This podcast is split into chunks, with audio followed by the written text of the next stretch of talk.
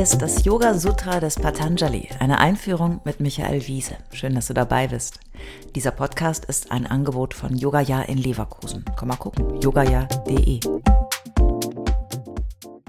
Teil 81 Während wir in der letzten Folge ja etwas über Drogen und andere Hilfsmittel gelernt haben, wird es heute wieder etwas erkenntnistheoretischer. Es geht einmal mehr um die Entstehung des Bewusstseins, das war und seiner Verwobenheit mit dem Ich. Ich muss hier noch mal etwas ausholen und die großen Linien unserer Existenz zusammenfassen, die uns schon in vielen Folgen begegnet sind.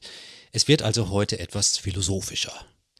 Wir werden hineingeboren in die Existenz unseres Ichs, das sich Schicht für Schicht, Eindruck für Eindruck, Erfahrung für Erfahrung aufbaut. Wir lernen und spüren ganz selbstverständlich, dass wir dieses Ich sind. Wir wähnen uns im Besitz dieses Ichs. Das Ich können wir nur empfinden, weil es offenbar unendlich vieles gibt, das eben nicht zum Ich gehört. Andere Menschen, Tiere, Dinge und so weiter. Sie sind nicht Teil unseres Ichs oder?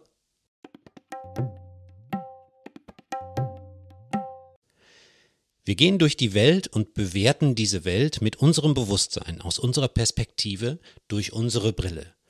Wenn man nie darüber nachdenkt, dann könnte man die Wahrnehmung der Welt als objektiv betrachten. So ist die Welt, so wie ich sie sehe. Aber jeder sieht eine andere Welt. Was wäre eigentlich, wenn es gar keine ich-bewussten Wesen gäbe? Dann gäbe es die wirkliche Welt dennoch. Wir wissen aber nicht, wie diese Welt aussieht, denn wir können die subjektive Brille unseres Bewusstseins nicht abnehmen. Keiner kann die Welt so sehen, wie sie wirklich ist. Und keiner kann die Welt so sehen, wie du sie siehst. Hier kommt Yoga ins Spiel. Die Idee ist, dass wir eben doch durch die Techniken des Yoga den Schleier des Ichs lüften und lernen klar zu sehen. Im Yoga wird das oft mit reiner Schau benannt. In gewisser Hinsicht ist diese Vorstellung durchaus naiv. Und wie sehr dieses Ideal eine theoretische oder tatsächlich eine praktische Erfahrung ist, das mag dahingestellt sein. Zumindest aber können wir durch all die Techniken des Yoga üben, die Grenzen zwischen Ich und dem anderen zu studieren, zu hinterfragen und durchlässiger zu machen. Aus dem Gesagten ergeben sich logisch drei Möglichkeiten. Erstens, alles Ich-hafte. Zweitens, alles, was anders ist. Und drittens, alles, was eine Schnittmenge bildet aus Ich und allem, was anders ist, nämlich das Gemeinsame. Das ist die Yoga-Mengenlehre aller Patanjali.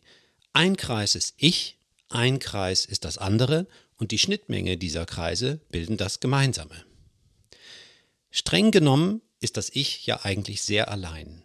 Wir wähnen uns in einer Welt voller anderer Menschen, Wesen und Objekte. Wenn sie gleichzeitig mit uns leben, können wir sie wahrnehmen. Wenn sie in einer anderen Zeit auftauchen, dann können wir schwerer eine Verbindung herstellen. Aber unzweifelhaft kann unser Bewusstsein natürlich auch sehr leicht gebunden sein an Dinge oder Wesen, die es nicht mehr oder noch nicht gibt, zum Beispiel an einen verstorbenen lieben Menschen oder an ein in der Zukunft liegendes Ereignis. Obwohl diese objektiv als wahrnehmbare, manifestierte Wesen oder Dinge nicht da sind, sind sie doch unzweifelhaft Bestandteil unserer Bewusstseinswelt. Insgesamt ist jedenfalls philosophisch betrachtet die Welt mehr als die Summe ihrer Dinge und Wesen. Sie umfasst auch immer alle Bewusstseine. Lustigerweise gibt es das Wort Bewusstsein nur im Singular. Ich benutze es mal hier im Plural. Also die Welt umfasst immer alle Bewusstseine, Gedanken, Erinnerungen und so weiter. Denn sie sind ja auch wahrnehmbare Objekte. Obwohl wir so verwoben sind mit unserem Tun in das Netz der Existenz von Vergangenheit, Gegenwart und Zukunft, sind wir am Ende betrachtet doch allein unter vielen anderen. Der kleinen Menge an Ich steht eine vermeintlich unendlich große Menge an anderem gegenüber.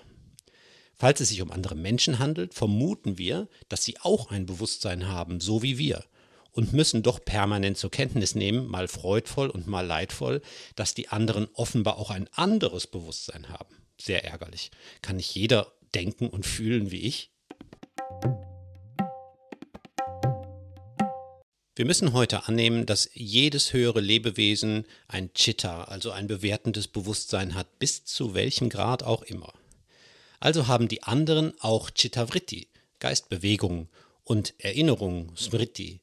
Rein philosophisch betrachtet ist das aber nur eine Vermutung, denn beweisen lässt es sich nicht wirklich. Dennoch, zu sein bedeutet in Beziehung zu sein. Was machen wir nun mit dem Dilemma des Alleinseins in einer verbundenen Welt? Yoga Sutra 4.4 Nirmana Chaitanya Smita Matrate Das individuelle Bewusstsein, also im Sutra steht hier auch eigentlich Plural, das klappt aber im Deutschen wie gesagt nicht, also eigentlich die individuellen Bewusstseine gehen einzig aus der Ich-Verhaftung hervor.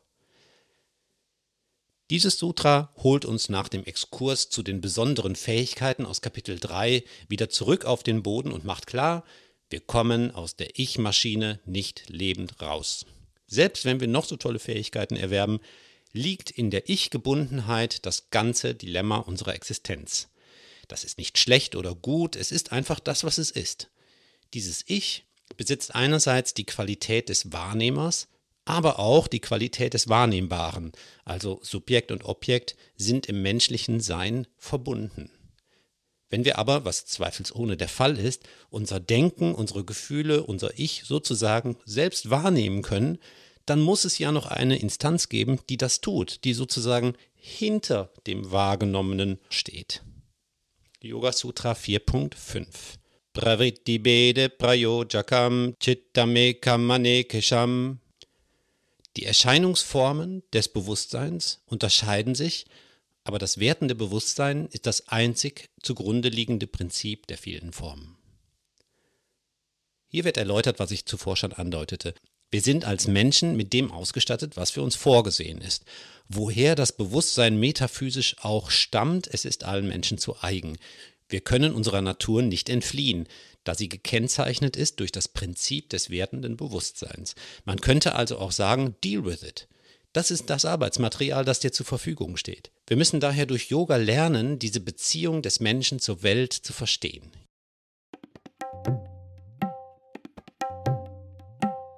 Yoga Sutra 4.6 Tatra Dhyanayam Anashayam Das durch Meditation geborene Bewusstsein hingegen ist frei von äußeren Eindrücken. Da ist es, das Versprechen von Yoga. Menschen, die durch Dhyana, also die stete Versenkung, in diese Zusammenhänge eindringen, werden einen radikalen Switch, einen Wandel vollziehen.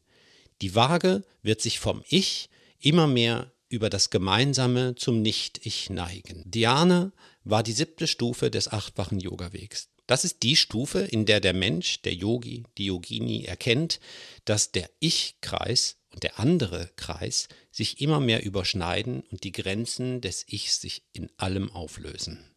Klingt das zu theoretisch? Ihr wisst ja, trotz meiner begrenzten natürlichen Befähigung zur Erleuchtung gebe ich mir ja Mühe, auch ein bisschen von dem Weg zurückzulegen. Deswegen gebe ich euch mal ein Beispiel, wie ich praktisch mit so einem Konstrukt umgehe. Ich nutze die Natur. Auf meinem Lieblingsspazierweg steht ein Apfelbaum auf der Wiese. Ja, der Apfelbaum. Und jetzt lasse ich euch mal bewusst in meinen sprunghaften Geist reinschauen. Seid ihr gewiss, in Wirklichkeit sieht es noch viel chaotischer aus. Hier bin ich. Da ist das andere, der Apfelbaum. Hallo Apfelbaum, du siehst gut aus. Sehe ich eigentlich gut aus? Existierst du eigentlich auch ohne mich? Ja, schon, oder? Da hängt so ein schöner Apfel an dir. Äpfel finde ich lecker, aber hm, so richtig gut vertragen tue ich sie nur als Kuchen. Kuchen wäre jetzt schön. Ich könnte gleich am Bioladen vorbeigehen und Apfelkuchen kaufen. Nee, muss auch nicht sein. Aber Olivenöl brauchen wir auch noch. Dann könnte ich auch gleich ins Studio gehen und die Kamera mitnehmen. Ich muss mir eine Erinnerung schreiben, dass ich mich noch um die Speicherkarte kümmern muss. Hallo Apfel nochmal. Würde ich dich jetzt pflücken und essen, wärst du ja in gewisser Hinsicht bereits Teil meines Ichs. Vermutlich, oder? Hm, dann fängt es schon an. Gehört der Inhalt meines Darms inklusive Apfel zu meinem Ich? Oder ist das das andere? Oder würden sich die Milliarden Bakterien in mir nicht viel mehr einen feuchten Kehricht aus meinem Ich machen? Im wörtlichen Sinne. Andererseits, ohne mich könnten die auch nicht leben, die kleinen Halunken. Aber ich auch nicht ohne sie. Sind die Bakterien jetzt im Ich-Kreis oder im anderen Kreis? Oder ist das schon das Gemeinsame? Ich gehe jetzt nicht zum Bioladen. Wie wird eigentlich das Wetter heute Abend? Morgen könnte ich nach Köln fahren. Ich muss mich noch ums Fahrrad kümmern. Hallo Apfel, da bist du ja noch. Welche Bedingungen mussten eigentlich erfüllt sein, dass du da hängst? Licht, Regen, Boden, Photosynthese, CO2-Aufnahme, Sauerstoffproduktion. Ich atme damit. Wie geht's eigentlich meine Atmung? Okay, fließt ruhig. Atme tiefer, Michael. Sauerstoff, Licht, Wasser, Kohlenstoff. Schon so im Wesentlichen die gleichen Baumaterialien wie bei dir, Apfel. Wir sind gerade zeitgleich da. Lustiger Zufall. Aber du lebst kürzer als ich. Ich bin Mensch. Ich habe schon so viele Äpfel gesehen. Ich werde noch viele andere Äpfel sehen. Mein Leben ist lang. Wie lange eigentlich? Wann muss ich eigentlich mal wieder zur Vorsorgeuntersuchung? Witzig, der Schmerz im Fuß von neulich ist ja weg, fällt mir jetzt erst auf. Warum nimmt man eigentlich nicht richtig wahr, wenn Dinge sich zum Guten wenden? Eigentlich steckt in dem Apfel da schon die ganze Geschichte des Baums. In dem Baum stecken schon alle anderen Apfelbäume aus der Vergangenheit und auch alle Apfelbäume, die es jemals geben wird, auch wenn ich sie jetzt noch nicht sehe. Es wird Apfelbäume geben, wenn ich nicht mehr da bin. Genau. Im nächsten Leben werde ich ein Apfelbaum. Hahaha. Aber echt. Es gibt eigentlich keinen Unterschied zwischen dem Apfel und mir. Die Beziehung zu dem Apfel, die ich hier gerade herstelle, ist Teil meines Ichs. Es gibt da eigentlich gar keine Grenze. Ich muss ihn nicht mal dafür essen. Und so weiter und so weiter und so weiter. Diese hier etwas chaotisch beschriebene Meditation, denn das ist es ja, ist okay. Unser Geist funktioniert so. Wir können ihn trainieren und ihn noch besser ausrichten auf eine Sache und weniger Ablenkung. Wir können tiefer reisen in die Natur der Dinge. Die gemeinsame Idee, ob nun auf der Matte im Ashram sitzend oder auf dem Weg durch den Wald, ist die, die Bedeutung des Ichs zu relativieren, die Ich-Identifikation durchlässiger werden zu lassen und die Konflikte, die aus dem Dilemma der Existenz erwachsen, geringer werden zu lassen oder gar aufzulösen. Das ist Yoga. Du bist Yoga. Ich bin Yoga. Du bist ich und ich bin du.